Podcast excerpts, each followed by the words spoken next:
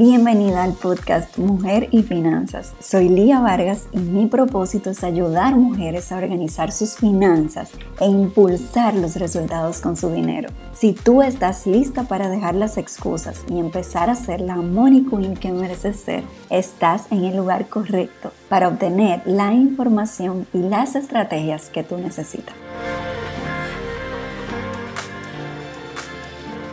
Hola, hola, Miss Money Queen. Bienvenidas a este episodio número 19 del podcast Mujer y Finanzas. En el día de hoy vamos a hablar sobre consolidación, pero primero voy a celebrar dos clientas. La primera, luego de meses de no decidirse a buscar ayuda, se decidió finalmente. Y aunque incluso postergó un poco, la preparación de su información y demás, porque muchas veces tememos enfrentarnos con la realidad que aunque existe, no la estamos viendo claramente. Pero ella vino a su sesión con toda la valentía del mundo y eh, habló abiertamente de su realidad actual, conocimos a profundidad esas creencias que la están limitando, ella se fue con claridad de cómo priorizar sus metas, de qué es importante, de qué patrones no le ayudan y de qué alternativas ella tiene para lograr los resultados que ella quiere con sus finanzas. Y esto es maravilloso. No solamente es un tema de números, señores, es un tema también de mentalidad, de lo que está pasando en tu vida y cómo puedes cambiar algunas dinámicas para apoyarte a ti a un mejor manejo del dinero. Es incluso saber manejar tu entorno de una manera que no te afecte a tus finanzas y que también preserve tus relaciones de tu entorno, porque esa es la idea, saber que los demás tienen creencias que pueden ser distintas a tus objetivos, que aunque tú no estés en un lugar, tú sabes a dónde quieres ir y a dónde quieres llegar y lo que quieres crecer, pero no todo el mundo está en esa sintonía igual que tú. Pero eh, agradezco a Dios por traerla, por, tener la oportunidad de apoyarla a pesar de esa resistencia inicial. Y por otro lado, quiero celebrar a otra clienta que a pesar de que perdió su trabajo de una forma repentina, pudo moverse inmediatamente y salir de ese shock inicial que es normal que tengamos y buscar otra fuente de ingreso. Y su historia es una historia además de fe, porque eh, un, familiar de ella también sembró por ese propósito de que su nuevo trabajo prospere y ha tenido grandes resultados. Pero sobre todo hay un tema muy importante y es que ya ella había dado el paso de empezar a organizarse, a manejarse mejor con el dinero. Y esto la apoyó a que esa transición fluyera de una forma más clara y con más paz. Y además que cuando tú empiezas a organizarte, tú das cabida a que lleguen esos ingresos. Así que felicidades a ellas y eh, ya vamos a empezar el tema de hoy que es consolidación. Y particularmente quiero hablarte no de lo que es consolidación técnicamente, yo te lo voy a explicar porque quiero que si no estás muy empapada del tema, estés clara de lo que, de lo que vamos a hablar, pero también me voy a ir a un tema de mentalidad y de por qué la consolidación puede ser contraproducente. Así que quédate conmigo en este episodio y vamos a empezar. Primero que nada, consolidación es eh, cuando tú tomas un préstamo nuevo para saldar varios otros préstamos. Por ejemplo, si tú tienes varias deudas de tu tarjeta de crédito, cuando tú consolidas, tú tomas un nuevo préstamo y ese recoge todas esas deudas de esas tarjetas y te quedas con el préstamo nuevo. La consolidación puede ser muy útil como herramienta que apoye un plan financiero, por ejemplo, de la mano de un experto, de una experta. Y eh, tú misma puedes apoyarte en ella. Pero hay que tener claro varias cosas. Primero que nada, la consolidación, y quiero que te que, que escuches bien esto que te voy a decir y lo repitas conmigo. La consolidación por sí sola no es la solución a tus deudas. Y ahora te voy a explicar por qué. La consolidación, primero que nada, hay que analizarla porque estás tomando un nuevo préstamo, o sea que te estás endeudando normalmente a mayor plazo. Puede ser que al final, aunque pagues una cuota menor, estés pagando como un todo más intereses, porque es un préstamo que va a durar más. O sea, en vez de tener, por ejemplo, una tarjeta que si tú te enfocas en saldarla, la vas una a una saldando en, desde el momento que, que puedas, o sea, con todo lo que puedas abonar, pero aquí tú vas a tener un préstamo más a largo plazo. Entonces, eso, eso es bueno tomarlo en cuenta. Analizar ese, ese flujo de esa operación para ver si realmente técnicamente te va a convenir. He hecho ejercicios con clientas donde le puede convenir por un monto pequeño. O sea, eh, fíjate que estás asumiendo una deuda quizá a dos años, un año y medio, por, un, por una diferencia pequeña Claro, la cuota es, es fija, ¿verdad? Y, y es quizá manejable para ti, pero no siempre hace sentido técnicamente y eso lo tenemos que tener claro. Pero más que eso, yo me quiero enfocar en el tema de mentalidad. ¿Qué pasa con la consolidación o qué puede pasar? No siempre, no estoy diciendo que siempre pase. ¿Qué puede pasar cuando tú consolidas? Primero, la creencia que te dije de pensar que eso es una solución a tu tema de deudas es algo muy común y no es una solución. Como te digo, puede ser una herramienta. Ahora, si tú vas a la consolidación creyendo que es la, la solución a tus deudas, lo que pasa es que no hay un cambio en tus patrones, en tus hábitos. Ya tú crees que al consolidar se ha resuelto gran parte de tu problema y no es así. ¿Qué es lo que causa las deudas? Y te estoy hablando no de temas extremos, de crisis extremas, te estoy hablando de la mayoría de casos que recibo. ¿Qué causa las deudas? Patrones no saludables en el manejo de tu dinero, hábitos no saludables en el manejo de tu dinero. Es un tema de tus patrones de gastos y tus hábitos financieros, más que un tema de falta de ingresos, por ejemplo. Entonces, esos hábitos y patrones que te llevaron a endeudarte, si no lo analizamos, los reflexionamos y buscamos estrategia para cambiarlos, no estamos haciendo nada. Imagínate este escenario. Tú tienes cuatro deudas eh, entre tarjetas y préstamos. Tú consolidas, la cuota es menor y tú sientes que te has liberado de deudas simplemente porque estás pagando menos. Sigues con las tarjetas vigentes y sigues consumiendo con los mismos patrones anteriores. ¿Qué tú crees que va a pasar? Te voy a decir lo que va a pasar y lo que yo recibo constantemente en asesoría. Lo que va a pasar es que vas a seguir consumiendo así, excediéndote en gastos y endeudándote más. Entonces es un círculo vicioso donde tú consolidas, sigues consumiendo, te sigues endeudando, vuelves quizá a consolidar y así sucesivamente hasta que te ves con un problema de, un problema de deudas más serio. Entonces, a veces es mejor, más saludable para ti, enfocarte simplemente en salir de esas deudas, en saldarlas y en hacer lo que tú tengas que hacer, los cambios que tengas que hacer para tú lograr ese objetivo. O sea, parte la solución parte de los cambios que tú estás dispuesta a hacer, que tú estás dispuesta a ceder en tu presupuesto para llevarte a ese objetivo. Porque si no hay cambios, por más que tú consolides siguiendo los mismos patrones, tú no vas a tener una solución. Quiero que te lleves esto muy claro. Yo estoy en contra como experta de la consolidación. No, no lo estoy. Pero hay casos puntuales donde no motivo a mis clientas eh, a, la consolidación. O sea, parte del coaching es respetar, es respetar y profundizar en quién es mi clienta y qué pensamientos hay en ella y qué ella prefiere. Eso estamos claros.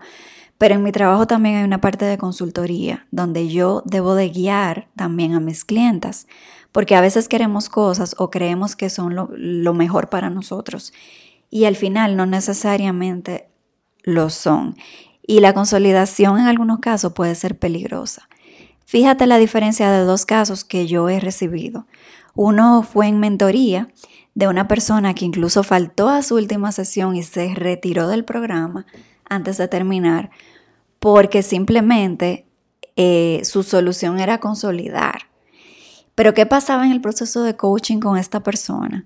Al hacerle preguntas, ¿verdad? Para sacar dentro de ella lo que ella podía hacer y de qué manera se podía mover para salir de esa situación, ella no estaba dispuesta, o sea, hasta un punto sí, hasta un punto organizamos su finanza y logramos un presupuesto al que ella se logró adaptar en mayor medida, o sea, con alguno que otra recaída, ella se logró adaptar. Y eso fue un logro grande, porque venimos eh, en ese caso de gastar eh, en exceso, pero ella logró eso. Luego de ahí, ya como que no estábamos muy dispuestas a hacer cambios más radicales y su problema de deudas era importante.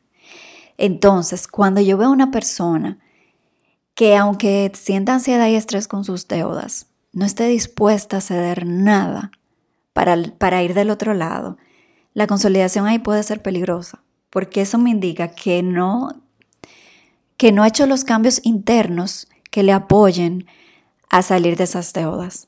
Porque cuando tú estás en un punto donde tú dices, yo he aprendido mi lección y yo no quiero estar aquí y yo entiendo que todo esto que yo tengo no fue logrado de una forma sana para mis finanzas. Y cuando tú entiendes eso, entonces ahí tú estás en una posición donde tú has crecido en cierta manera y donde tú quizás estás lista para tú usar la consolidación como una herramienta, no como la solución a tus problemas por sí sola. Entonces eh, es importante aquí tomar en cuenta esto.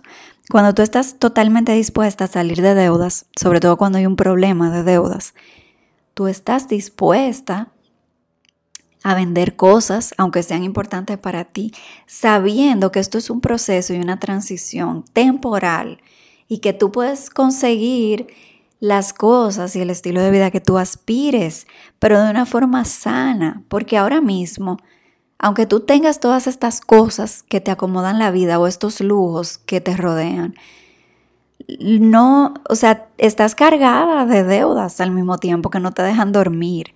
Entonces, eso es importante aquí. Eh, la consolidación no siempre yo la motivo. Hay otro caso de otra clienta que llegó aquí luego de haber tenido ingresos muy buenos y no haberse administrado bien. Ella perdió esos ingresos en el, en el transcurso de la pandemia y la cuarentena.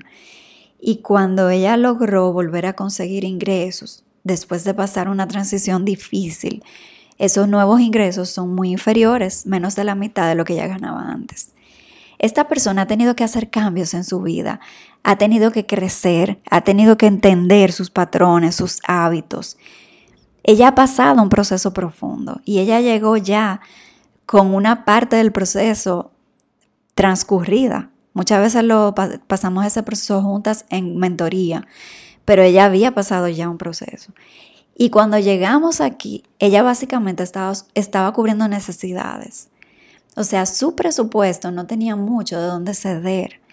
Y, y, ya ella había crecido y aprendido bastante. Entonces ahí la consolidación puede tener sentido como una herramienta acompañada de otras pautas y de un plan financiero claro que la apoye junto a la consolidación a lograr pagar esas deudas. Pero entienden la diferencia aquí. O sea, es, un tema más de cambio de hábitos y de patrones, de la raíz del problema, más que de las herramientas y, y cosas externas que te pueden apoyar. Tenemos que ir a la raíz, tenemos que ver qué se puede hacer con lo que tú tienes. Tenemos que ver qué tanto tú has crecido en este proceso y aprendido.